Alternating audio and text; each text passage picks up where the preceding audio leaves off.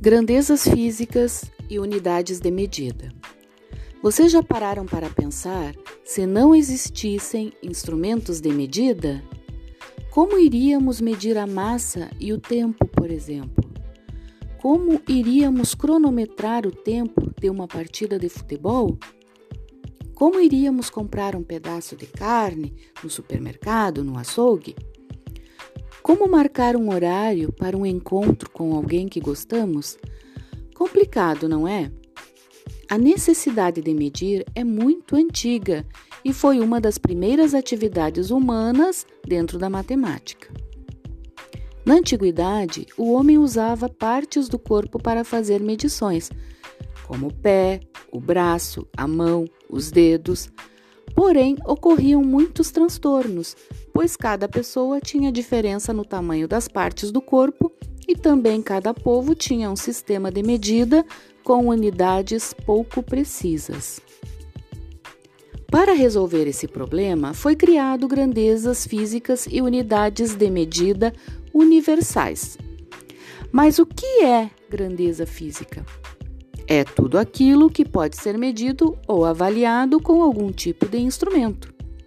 A ideia de grandeza está relacionada a algo que pode ser medido, comparado a determinada unidade de medida. Unidade de medida é uma quantidade específica de determinada grandeza física e que serve de padrão para eventuais comparações.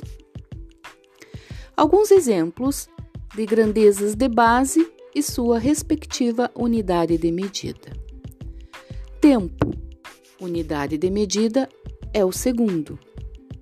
Massa, unidade de medida, quilograma. Comprimento, unidade de medida, o metro. Temperatura é dada em Kelvin. Quantidade de substância, mol. Corrente elétrica, ampere. E intensidade luminosa, candela. Vamos estudar algumas das mais utilizadas grandezas físicas e respectivas unidades de medida. Iniciando por medidas de comprimento. Medir significa comparar. Para medirmos comprimento, usamos como unidade o metro, representado pela letra M. Mas a unidade de padrão, metro, tem múltiplos e submúltiplos. Os múltiplos do metro são quilômetro, que equivale a mil metros, hectômetro, equivale a 100 metros, e o decâmetro, que equivale a 10 metros. Submúltiplos: decímetro, que equivale a 0,1 metro, centímetro, que equivale a 0,01 metro, e o milímetro, que equivale a 0,001 metro. Para fazermos transformações entre as unidades, se formos do quilômetro para o metro, por exemplo, devemos multiplicar por base 10. Se formos fazer o inverso, no caso do metro para o quilômetro, então devemos dividir por base 10.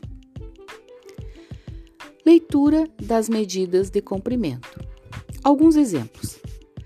Podemos ler 6 km e 245 metros ou 6,245 km.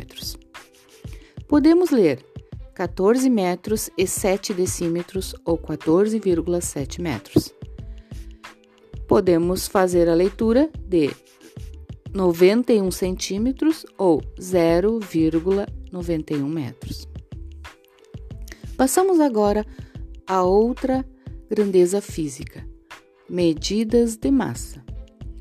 O que no nosso linguajar comum chamamos de peso de um corpo é, na verdade, a massa. Quando subimos na balança, estamos verificando a nossa massa corpórea e não o peso. Massa de um corpo é sua quantidade de matéria. A unidade fundamental de massa é o quilograma. Na prática, entretanto, usamos como unidade principal o grama. Quando subimos na balança, estamos verificando nossa massa corporal e não o peso. A unidade padrão grama também tem múltiplos e submúltiplos. Os múltiplos do grama são o quilograma, o hectograma e o decagrama. E os submúltiplos, decigrama, centigrama e miligrama. Outras medidas especiais, conhecidas no nosso cotidiano. Uma tonelada equivale a mil quilogramas, uma arroba a 15 quilogramas e um, e um quilate a 0,2 gramas. Para fazermos também as transformações de grama para quilograma ou de grama para miligrama, por exemplo, nós devemos do maior, no caso do quilograma para o grama, multiplicar por base 10. Se formos fazer o inverso, então dividimos por base 10. Agora, medidas de tempo. A unidade de tempo é o segundo e seus múltiplos são um minuto equivale a 60 segundos. Uma hora são 60 minutos ou 3.600 segundos.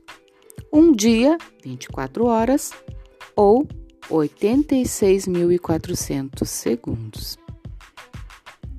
Por hoje era isso. Até a próxima!